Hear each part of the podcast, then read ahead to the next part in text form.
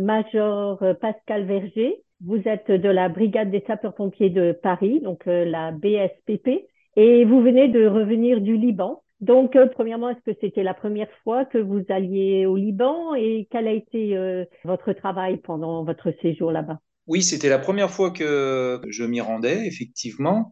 Et dans quel cadre? Eh bien, nous, notre mission, c'est euh, d'abord de nous occuper de la sécurité incendie des camps français. Alors, euh, du camp français particulièrement 9.1 euh, et 9.10, puisqu'on est basé là-bas, mais aussi de la prévention incendie des camps 2.3, 4.2 et puis 6.41 et Nakura. Voilà. Donc on est euh, conseiller incendie euh, sur ces euh, emprises-là. Donc ça, c'est notre première mission. Notre deuxième mission, c'est sensibiliser au risque d'incendie tous les personnels qui sont dans les camps, tous les personnels militaires, qui est l'un des principaux dangers en fait qu'on peut avoir là-bas et qu'on sous-estime souvent. Et puis la troisième chose, eh bien, c'est former en secourisme et puis en incendie les personnels militaires et aussi la population si possible. Et cerise sur le gâteau, c'est quand euh, on peut aussi euh, faire un échange avec les pompiers libanais pour euh, pouvoir échanger sur nos techniques et puis leur permettre de se former sur ce qu'on appelle le caisson-feu. On a un caisson-feu qui nous permet de bien former les pompiers libanais. Ils sont assez demandeurs, surtout pour leurs jeunes recrues qui n'ont pas l'occasion de s'aguerrir sur le feu autrement que sur un premier feu chez eux. Et je pense que ça a été le cas pendant votre mission, justement. Vous avez formé quelques sapeurs-pompiers libanais, n'est-ce pas? Tout à fait. On a formé 28 euh, pompiers euh, libanais. Alors, en feu et aussi en désincarcération. C'était un vœu aussi de leur chef de centre de pouvoir euh, découper une voiture et leur montrer nos techniques que nous utilisions euh, sur Paris. Ils ont à peu près le même matériel que nous, donc ça tombait très bien. Ça a permis euh, d'échanger et de leur dire euh, comment faire. Effectivement, les accidents de circulation au Liban, c'est assez souvent, ils sont assez dramatiques et c'est pour ça qu'elle était utile, cette formation. Et comme vous dites, donc vous faites des formations techniques, mais aussi pratiques, n'est-ce pas? Tout à fait. Mm. formation technique, formation pratique. On commence d'abord par un peu de théorie, on présente le matériel et ensuite on passe à la pratique sur la découpe de la voiture, par exemple. Voilà. Et donc, c'était votre première euh, mission au Liban. Qu'est-ce que ça vous a apporté d'être là-bas? Vous êtes resté d'abord combien de temps et quels étaient les bénéfices pour vous? Ou est-ce qu'il y a eu des moments difficiles? Ah, nous, on reste quatre mois. La mission est assez intense puisque bah, je vous ai décrit tout ce qu'on avait à faire. Par exemple, on a euh, à peu près 900 euh, extincteurs à contrôler, autant de détecteurs de fumée. On a euh, les 900 personnels à sensibiliser. On a les caissons feu à faire. Donc c'est une mission très prenante. Donc on n'a pas trop le temps de s'ennuyer et puis de cogiter. Donc ça c'est bien. On a aussi possibilité d'appeler les familles en visio, euh, ce qui est euh, vraiment très appréciable. Il y a 20 ans, c'était par courrier euh, et le courrier n'arrivait pas toujours. Donc là, effectivement, c'est vraiment un plus. Donc non, on n'a pas eu de vraiment de temps dur. Donc ça, c'était bien. Même la température, en fait, il faisait aussi chaud qu'en France, donc ça allait. c'était une période propice. Par contre, ce que ça nous apporte personnellement, c'est une ouverture d'esprit, tant sur le côté militaire, puisque nous, nous, sommes militaires, mais euh, à la brigade de sapeurs-pompiers de Paris, on est 8500 et euh, bien, si vous voulez, on est contre-pompiers en fait. Donc, on discute contre-pompiers. Là, quand on arrive sur un théâtre comme ça, bien, on découvre euh, notre mandat Légion. Enfin, c'était la Légion étrangère qui était avec nous à ce moment-là. Donc, on a découvert la Légion étrangère. On a découvert les régiments de train, on a découvert tous les régiments qui existent euh, dans l'armée de terre. On a découvert ça là-bas. Donc, ça a été un enrichissement professionnel et un enrichissement personnel puisque euh, on a eu euh, l'occasion, la chance d'aller donner des cours de secourisme dans les collèges. Alors, d'abord aux professeurs et puis ensuite aux élèves. Et là, eh bien, ça permet de connaître vraiment la population, de pouvoir discuter avec eux, de savoir quels étaient leurs problèmes, leurs soucis, euh, ce qui nous permet bah, de relativiser nos vies et puis euh, de découvrir qu'effectivement, euh, on a une aide à apporter tout à chacun. On a tous euh, une, aide à apporter et que eux aussi, euh, en contrepartie, euh, ils ont une richesse à nous apporter. Et c'est ça, en fait, que j'ai découvert, c'est la richesse intérieure des Libanais. Mmh. Voilà, qui, sans compter, peuvent vous apporter beaucoup en termes de développement personnel. Donc, dans le cadre de cette opération, la brigade des sapeurs-pompiers donc fait partie de la FINUL. Vous avez expliqué un peu le rôle, mais est-ce qu'il y a d'autres missions où la brigade des sapeurs-pompiers fait partie justement?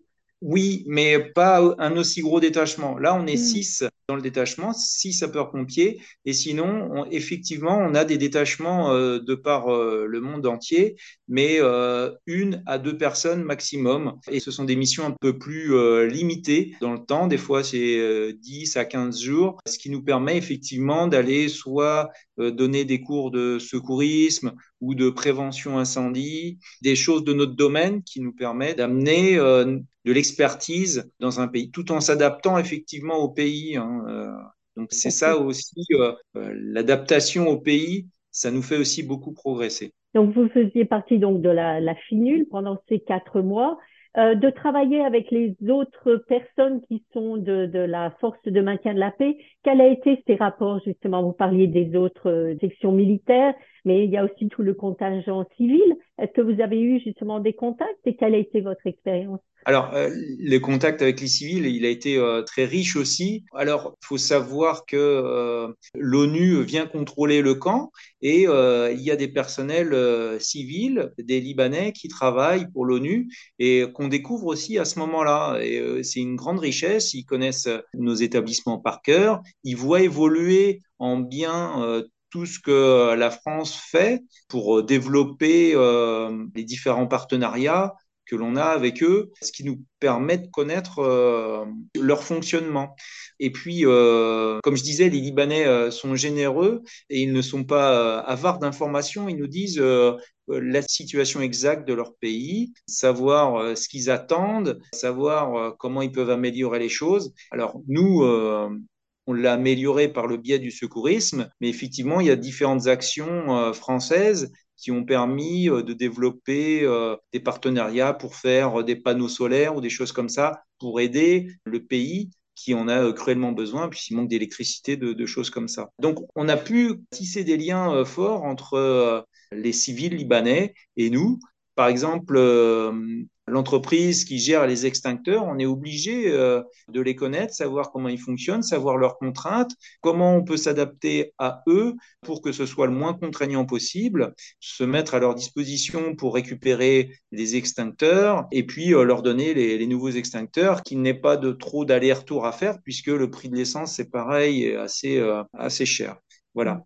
Il y a aussi les, commerçants qui nous font découvrir sans, sans filtre leur façon de, travailler. Un truc tout bête, pourquoi on ne mange pas de viande rouge chez eux ou de choses comme ça? C'est parce qu'en fait, euh, bah, les frigos ne fonctionnent pas. Et donc, euh, si les frigos ne fonctionnent pas, bah, il peut y avoir une rupture de la chaîne de froid et donc des malades. Donc, c'est pour ça qu'ils bah, s'adaptent et ils font d'autres pas. C'est un exemple de, l'adaptation et puis de la richesse qu'ils ont pu nous, apporter sur, de ce point de vue-là.